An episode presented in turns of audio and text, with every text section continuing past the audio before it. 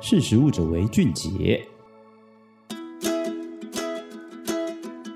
Hello，各位听众朋友，大家好，欢迎收听《识时务者为俊杰》，我是玉婷。不晓得你喜欢吃烧肉吗？今天就来跟大家谈谈台湾的烧肉产业的变化。台湾的烧肉产业呢，以这个总产值来讲，如果包含了这个集团式的烧肉品牌，或者是这个地区型的烧肉，还有吃到饱的烧肉，事实上呢，整的产值。粗估呢，大概有将近两百亿起跳的规模。那台湾的这个整体的餐饮业总产值大概有八千六百五十三亿，所以其实烧肉在两百亿的这样子的一个规模里面，大概占不到百分之一。可是呢，现在却在这个加大力道的扩展当中。怎么说呢？包括其中呢，我们台湾最大的餐饮品牌王品集团呢，它底下就有三个烧肉品牌，包含欧麦原烧，然后肉刺。方还有醉肉烧肉，这个都是不同价格带的一个烧肉品牌。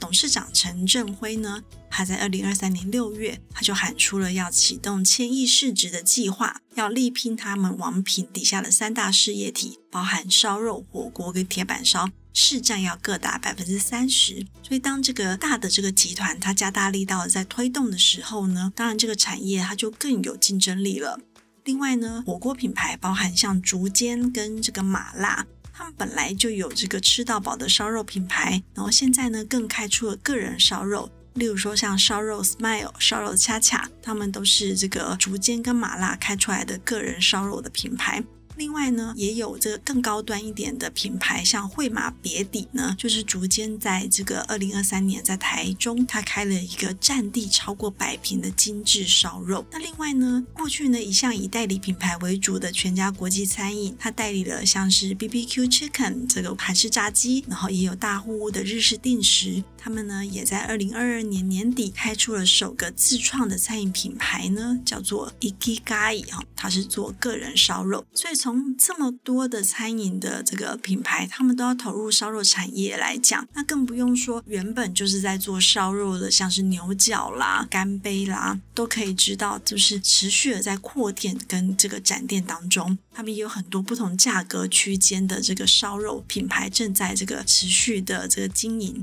所以其其实呢，台湾的烧肉的商机呢，真的是越来越夯。但到底为什么台湾人这么爱吃烧肉呢？我们问了几个专家。其中呢，像是台湾的这个智慧餐饮科技平台 iChef 的共同创办人陈开佑，他就说啦，他认为呢，事实上烧肉刚好符合了两个需求，也就是热闹跟新颖。因为呢，像烧肉本来是一种聚餐型的餐饮类型嘛，需要开开心心的，很热闹，也很有兴奋感。例如像干杯呢，它就树立了这个很早期，他们就有了这个八点干杯的这样的活动，甚至还有青青猪五花这样子的一个热闹气氛的这个氛围塑造，就是我们常常想到烧肉，就想到哎，好像聚餐去吃烧肉是一个不错的选择。而且在聚餐过程当中呢，一起去吃烧肉的话呢，大家都不无聊嘛，有些人要忙着烤啊，有些人要忙着点餐啊忙着吃啦、喝酒、喝饮料等等，所以其实呢，它有一种社会分工的概念，手上都非常的忙，嘴巴也非常的忙，所以在聚餐来讲，它就是相对的非常的热闹。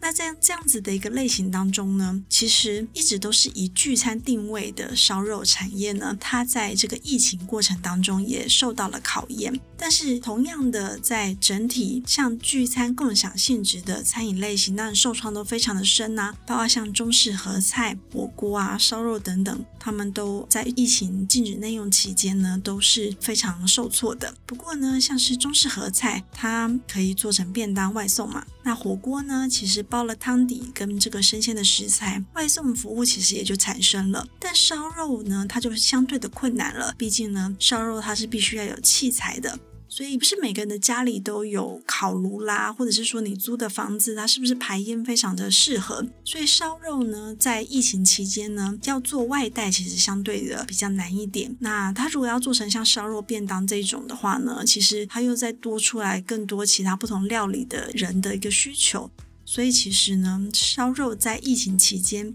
其实开始做了变形，蛮有趣的呢，是它并没有因此而这个停滞，而是反而更多的展店，甚至呢开拓出来个人烧肉的类型哈。我们刚刚提到，烧肉本来是聚餐形式，很多人要吃的。可是呢，个人烧肉的类型在这个期间突然出现了，包括像从日本来的，从二零一九年哈，日本这个烧肉 like 它开出了台湾的第一家店。那二零二零年刚好就是全球的疫情开始延烧嘛，所以个人烧肉它是一个人吃的烧肉，反而就跟这个保持社交距离这个政策呢，以及近年来的单身商机呢不谋而合。所以近期呢，包括像竹间也开了这个烧肉 Smile，麻辣开了烧肉恰恰，然后全家开了 Ikigai，全部都是个人烧肉。所以这样子的发展路径呢，诶，慢慢的就跟这个火锅产业一致喽，然后开拓出来单人吃、多人吃也可以，甚至有平价到高单价不同的类型。那火锅产业呢，台湾的餐饮业里面呢，算是连锁店数最多的一个行业。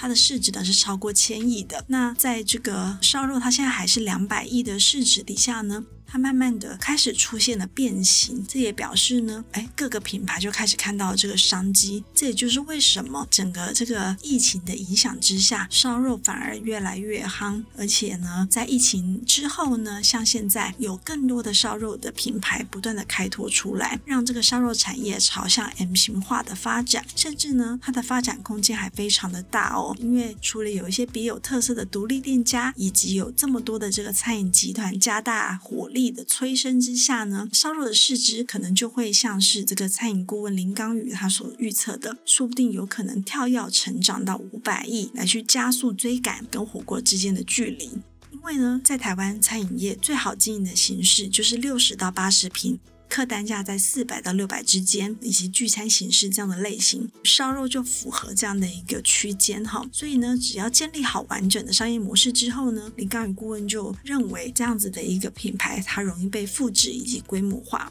而且比较特别的是，烧肉大家吃的就是那个肉的品质嘛。所以只要你肉的品质好，服务好，空间氛围好，有时候品牌力道不一定强，那个烧肉也可以卖得非常好，可以有很好的业绩。例如说，像以近年窜起的这个烧肉中山为例，它其实它就一个单店在这个信义区，它却可以创造单店月营业额一千万的好业绩哦。这就表示说呢，吃烧肉对消费者来讲非常重视食材跟体验，所以当这个食材体验好，口碑传出去之后呢，口碑就自然带来了客群。所以呢，烧肉的产业正在蓬勃发展当中，再加上现在接近中秋档期了，正是营收冲高的时机点。所以呢，在一期我们二零二三年九月刚出的这个新的实力季刊，就叫做“王品全家逐间都抢着夯”。烧肉会是下一个餐饮业的金鸡母吗？这个季刊呢，已经在各大书店通路上市了，然后你也可以在实力的官网上面直接买得到。我们这一期呢，将详细的解析整个烧肉产业的变化，并且呢，帮你解读，如果在这样的商机之下，是否你是适合抢进这个品牌的这个市场来去开拓的。然后，当然，我们也专访了好多的这个烧肉知名的品牌，包括像干杯啦、炭佐麻里呀，还有这个唯一的这个烧肉米其林安纳诺肉屋的这个主厨呢，其实都可以来跟大家解读一下这个烧肉产业的一个趋势变化。那欢迎大家来去我们通路购。买，那我们最新的季开就已经上市喽。那今天的识食物者为俊杰就先跟大家分享到这边，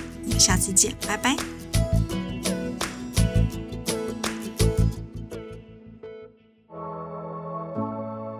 识食物者为俊杰。